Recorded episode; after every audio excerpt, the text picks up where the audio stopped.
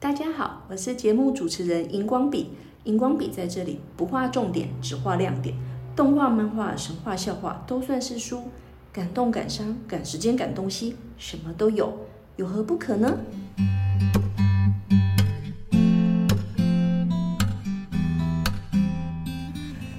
各位听众，大家好，我是荧光笔。荧光笔今天要带来一集很不一样的节目，就是我们的节目里面有史以来啊第一次有一位语坛人，就是苏小明苏老师。呃，能够邀请到苏老师，其实也是一种因缘巧合啦。我们在学校的某一次闲谈里面发现，原来费曼是我们两个人都非常欣赏的一位物理学家。呃，苏老师说那是他心里的英雄。那对我来说呢，费曼算是什么呢？我觉得他算是一个改变了呃社会组的我对于科学的一个视野或是既定印象看法的人吧。想当初啊，在高三的我其实并没有多大的选择，因为啊就是数学也烂啊，物理也烂啊。化学也烂啊，所以想都不用想，哎，根本不用听什么什么选组介绍，我就知道自己只能乖乖去社会组报道。所以呢，他们对我来说其实应该是一辈子的绝缘体。但是很巧合的，在高中的一个书展里面，我看到了那个天下文化出版的《你管别人怎么想》，还有《别闹了，费曼先生》这两本书，最吸引我的就是“你管别人怎么想”这一句。我觉得这一句可能从高中、大学或是不同的年龄层，大家都很心里就是想要当自己吧，就觉得为什么我们一定要管别人怎么想呢？而这是一个浪漫的故事来的书名哦，这是他的太太把这个费曼的太太把这行字印在铅笔上，然后他本来觉得不好意思的，然后他太太告诉他说：“哎，你管别人怎么想啊？”然后想说好像也对。然后后来呢，他还真的去做了很多不用管别人怎么想的事情，比如说他去帮裸体的模特儿画画，甚至卖钱，然后学打森巴鼓，然后去学一些非常非常多呃不是物理学领域的东西，但是他在里面得到了很多不一样的快乐跟成就。那当然无损于他在物理学里面的地位，那也让我看到了一个。真实的，嗯，真实的一个社，哦，不是社会，你看还习惯讲社会，真实的一个呃科学家，然后他们的生活好像是更全面的，然后不应该，我想再有名的物理学家应该都不可能整天都关在实验室里面做实验吧？那其实我也很好奇，到底。如果是一个物理系的学生啊，或是就是学这个方面的，他们是怎么看待物理，然后怎么看待科学，然后或是心目中会，比如说就是偶像啊、英雄啊这些是怎么来的？所以非常谢谢小明老师今天来上我们的节目，跟我们一起谈谈费曼，谈谈他的书，谈谈他心目中的物理学。大家好，请大家鼓掌。大家好哈。这个听到鲁昕老师说他对啊费曼的也蛮感兴趣的哈，其实一开始是有点讶异的哈，因为在 为什么？哦，因为在物理界啊物学物理的人当中哈，费曼是大家都非常啊喜欢好，甚至呃欣赏，甚至偶像级的一个人物。只要学物理的话就会知道，对，几乎都是知道。然后只是我想不到说，哎，连社会组的人也会对呃费曼这么感兴趣。所以一开始是我就觉得有点讶异的，对，哦，嗯，但是因为他那两本书根本不用物理知识就可以看得懂啊，对对对对对，对。他这本书，他的这两本书确实是就是一般大众都可以接受的了哈。那但是对我们学物理人来讲哈，除了这些很有趣的事情之外啊，他对于科学的那一种 还有很难的，对对，他他他其实他的贡献在量子力学方面其实是非常。呃，很大，而且又是，其实对我们来看是蛮艰难的一个部分。跟爱因斯坦比，谁比较大？哦，当然，爱因斯坦是超高等级的人，呃，但是费曼是一个很有意思的人哈。其实，在他的书里面呢，你其实可以很容易的感受到他对科学的那一种热情，然后他，你你你会觉得说他的他他的他对科学的学习啊，是发自内心的想要去更了解这个世界，然后是很真诚的，然后像一直保持的那种好奇跟赤子之心去看待这个世界的，看一般的书也会有这种感觉、也会这种感。哎，我真的吗？对，而且费曼他在他不止在这个可能平常这些叙述里面，那你觉得他是一个很有趣的人哈，嗯，甚至他在讲科学的时候哈，他都会用一种很不同的观点哈，来来带给我们一种新的学科学的人的一种新的感受。像他除了像他在之前在教那个大一大二的学生的时候啊，他的那一套物理讲义哈，就现在都非常有有名嘛。书，对不对对？对对对对对那那本书跟一般的物理教科书哈有很大的不同。哦，真的吗？对，因为费曼等于是他用自己的方式啊，把所有的这些科学知识重新诠释了一遍，所以他的那个切入的点、跟他的观点、跟他的推导，都跟一般正式的教科书都很不一样。是哦，对，所以哦。所以你像我们虽然学过啊正统的科学、正统的物理学，可是呢，我们在看他写的包括科学的文章的呃教材内容的书的时候，其实我们都还有很多新的启发，因为他总是能够带来一种很新颖的观点。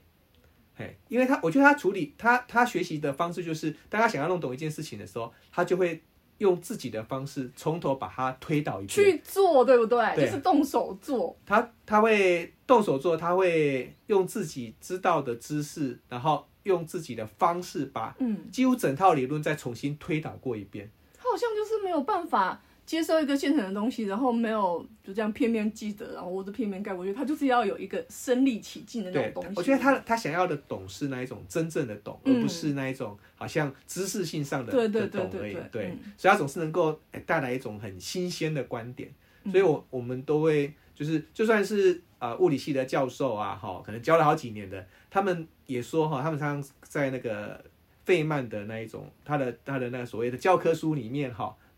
上课的讲义里面呢、得到很多新的启发，哇，好厉害哦！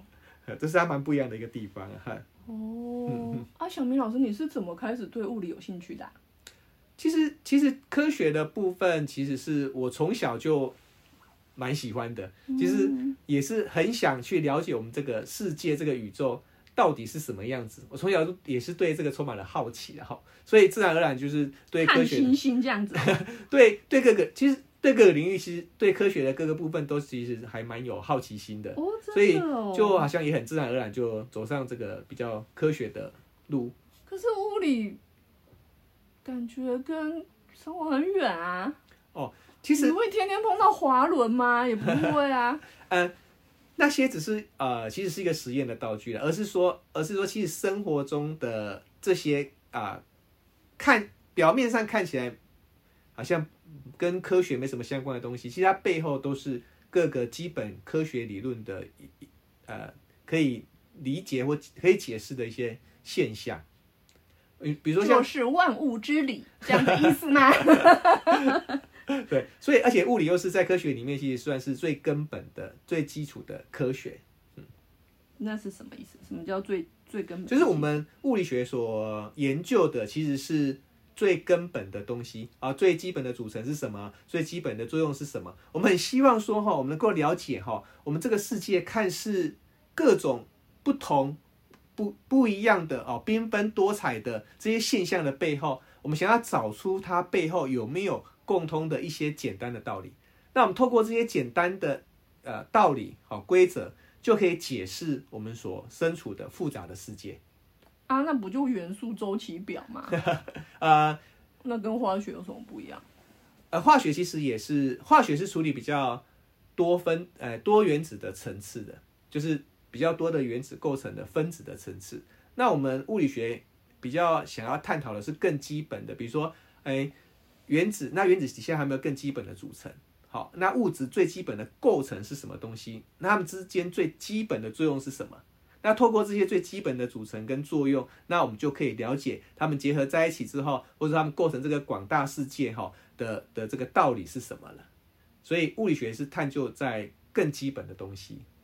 那在到多原子的话，就会到比较化学的层次。那化学的话，因为牵扯到大量的原子的作用，所以它有时候呈现出来的会比较复杂一点。但它根本上的道理就是物理学所要研究的。那数学呢？数学不是整天说他们是科学之母吗？科学在我啊，数学在我看来，呃，我觉得它比较像是一种，它它它是大自然的语言啊，就是我们在描述这个大自然的时候，大自然的语言。对，我们在描述这个大自然的时候，常常必须要透过数学这种语言来阐述它。你说一年有十二个月哦？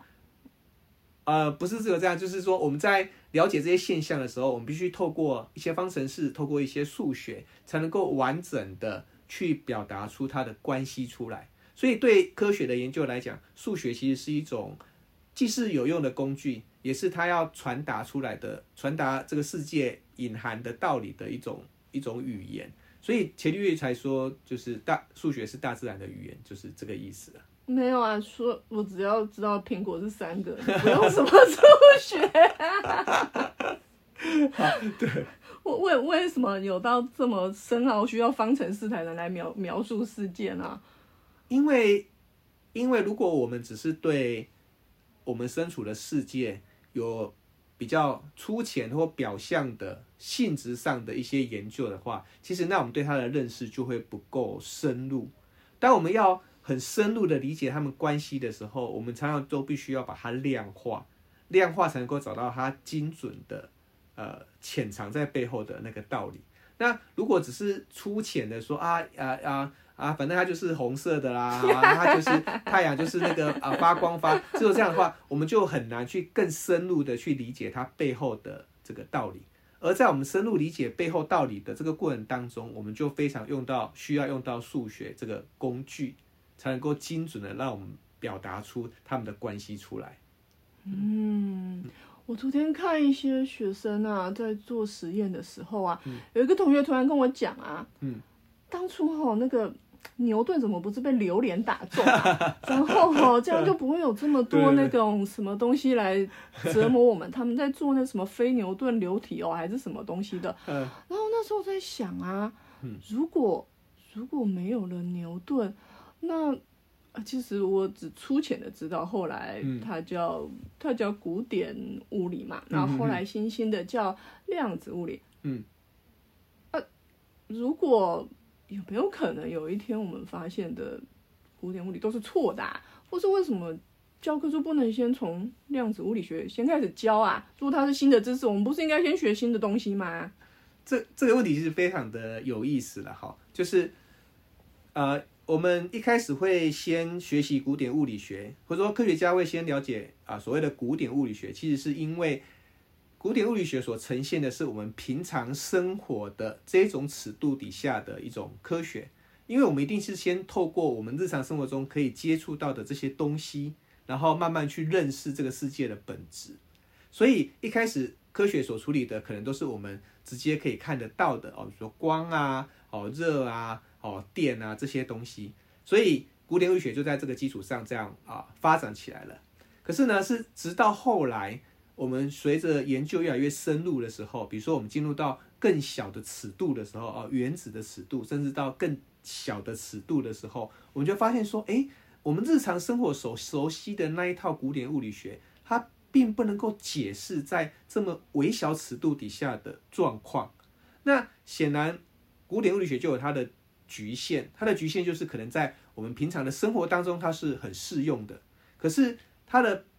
它并没有办法适用到，比如说速度很快的时候，或是说呃我们探讨的物质是指点到很小的时候，或是我们搬到火星去住的时候，就是移民外太空的时候吗？这些这些呃需要。呃，很高速度或是很小尺度的时候，那古典物理学就不适用了。然后，所以科学当然，科学家当然就会希望找出一套更适用的、更可以广泛的应用的一个东西出来。所以，我我们我们也不会说古典物理学它是被好像整个被推翻掉了哈。我们说它可能像是我们在日常生活中的一种近视。但是，如果你想要啊什么近视的结果，近视眼的近视啊，不是呃呃。逼近什么东西？那个近视什么东近视，就是说，哎，古哎靠近看，嘿，就是日常生活中用古典物理学大概就可以很足够了。比如说你要发射人造卫星、哦啊，你可能用古典物理学做计算就可以了。可是当你要去研究速度很快的东西的时候，或是研究那种指点很小的时候，你再把这一套拿过来，它就会错了，它就会出问题了。可是呢，古典物理啊、呃量子力学或是相对论，在目前来讲，它是最正确的理论。可是虽然它看起来很复杂，可是它在如果应用在我们生活当中的时候，它的那个结果就会跟古典物理学很接近的。可所以我们会说，量子力学或相对论这些近代物理学，它包含了古典物理。好，古典物理只是用在比较稍微大一点的尺度的情况底下。好，那你把呃近代物理呃近呃近似简化之后，它就会像古典物理学。那古典物理学在处理我们日常生活中，其实已经很足够了，